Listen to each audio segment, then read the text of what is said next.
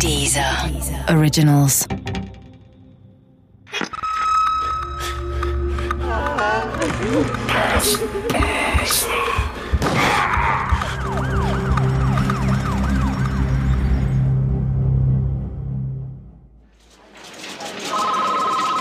Der Säurefassmord von Richard Farston Teil 1 Ich will meine damaligen Kollegen nicht in Schutz nehmen. Sie haben die Situation einfach nicht richtig eingeschätzt. Aber man muss das verstehen. Anfang der 90er Jahre kamen jeden Abend ein Dutzend skurriler Gestalten auf unsere Hamburger Wache und erzählten die tollsten Geschichten. Junkies, Betrunkene und völlig Durchgeknallte, die besser in der Psychiatrie als auf der Straße aufgehoben gewesen wären. Und irgendwann stumpft man ab, weil man den Unsinn, der einem vorgetragen wird, einfach nicht mehr hören kann.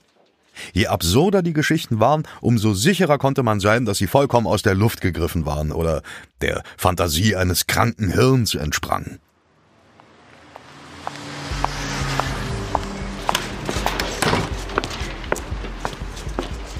Die Geschichte jener Frau, die am Abend des 13. September 1991 bei uns auf der Wache erschien, das war eine von denen, die man als besonders bizarr einschätzen konnte. Meine Kollegen haben das zunächst getan. Ja, vielleicht hätte ich es auch, aber ich war an der Vernehmung nicht beteiligt. Stattdessen behielt ich die Kollegen im Blick.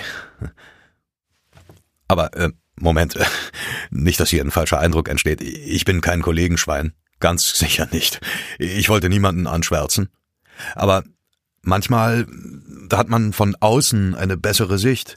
Wenn man mittendrin in einer Geschichte steckt, dann entstehen manchmal Fehler. Nur deshalb habe ich den Kollegen genauer auf die Finger gesehen, damit keine Fehler entstehen. Die Frau, die an diesem Abend bei uns auf der Wache erschien, war, wie sich später herausstellte, 53 Jahre alt und machte einen verwirrten Eindruck. Ihre Kleidung war elegant, aber verschmutzt, und während ihrer Erzählung kämpfte sie manchmal mit den Tränen. Dann wiederum war sie ganz gefasst. Bisweilen stockte sie, so dass es schwer war, ihren Worten zu folgen.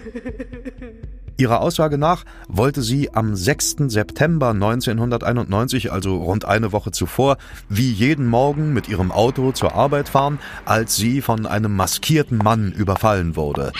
Der Mann war mit einem Elektroschocker bewaffnet und zwang sie in ihr Auto einzusteigen. Dort fesselte er sie und verband ihr die Augen. Anschließend brachte er sie an einen ihr unbekannten Ort.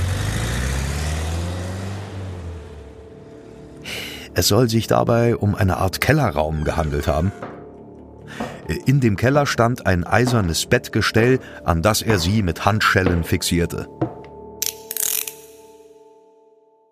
An den Blicken der Kollegen konnte ich erkennen, dass es ihnen schwer fiel, der Frau zu glauben. Aber sie ließen sie weitererzählen. Sie berichtete, dass der Unbekannte ihr keine Gewalt angetan hätte, doch er zeigte ihr in den nächsten Tagen Fotos von einer sadistisch gefolterten Frau und kündigte an, falls seine Lösegeldforderungen nicht erfüllt würden, werde er sein Entführungsopfer zerstückeln und in einem Säurefass auflösen. Zu diesem Zeitpunkt waren meine Kollegen kurz davor, die Frau zurück auf die Straße zu schicken. Zu absurd und erfunden klang die ganze Geschichte. Doch das das wäre ein entsetzlicher Fehler gewesen. Ich weiß nicht, ob ich es verhindert hätte. Ich hoffe es. Immerhin hatte ich den unverstellten Blick von außen. Jedenfalls glaubte ich der Frau. Sie behauptete, ihre Entführung durch eine Kleinigkeit beweisen zu können. Von einem Apfel, den sie bei sich gehabt hätte, habe sie den kleinen Logo-Aufkleber abgezogen und unter das eiserne Bettgestell geklebt. Dort würde er ganz sicher jetzt noch kleben. Zudem könnten gewiss ihr Lebensgefährte und ihr Sohn die Wahrhaftigkeit ihrer Worte bestätigen, da bei beiden Lösegeldforderungen eingegangen sein müssten. Dieses Argument überzeugte meine Kollegen. Sie fragten bei ihrem Lebensgefährten, einem Pelzhändler, nach, der bestätigte, dass seine Partnerin seit rund einer Woche verschwunden wäre und er eine Lösegeldforderung in Höhe von 300.000 D-Mark erhalten hätte.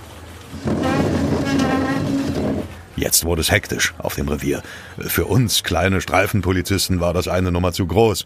Da mussten Kollegen mit mehr Sternen auf den Schulterpolstern ran, so viel war klar. Ja, und die wurden dann auch sofort verständigt. Eine Sonderkommission wurde gebildet und die Frau intensiv physisch und psychisch untersucht.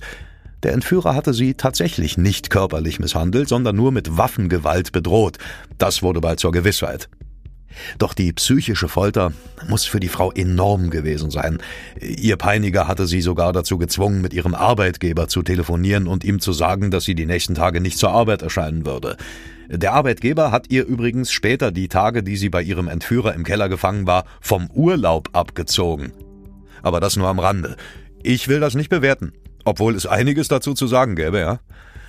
Naja, immerhin taten sich meine Kollegen am Anfang auch schwer, der armen Frau zu glauben.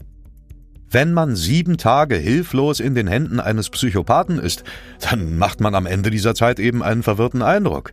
Das ist nicht schwer nachzuvollziehen. Obwohl zu diesem Zeitpunkt der Ermittlungen natürlich noch gar nicht feststand, dass der Entführer tatsächlich ein Psychopath war. Man kannte ihn ja noch nicht und wusste nicht, warum er sein Opfer vor unserer Polizeiwache in Hamburg-Langenhorn freigelassen hatte, obwohl seine Lösegeldforderung nicht erfüllt worden war. Irgendetwas oder irgendjemand musste seine Pläne durchkreuzt haben. Dass es seine eigene Ehefrau war, die früher als geplant aus dem Urlaub zurückkehren wollte, das konnten wir damals natürlich noch nicht ahnen.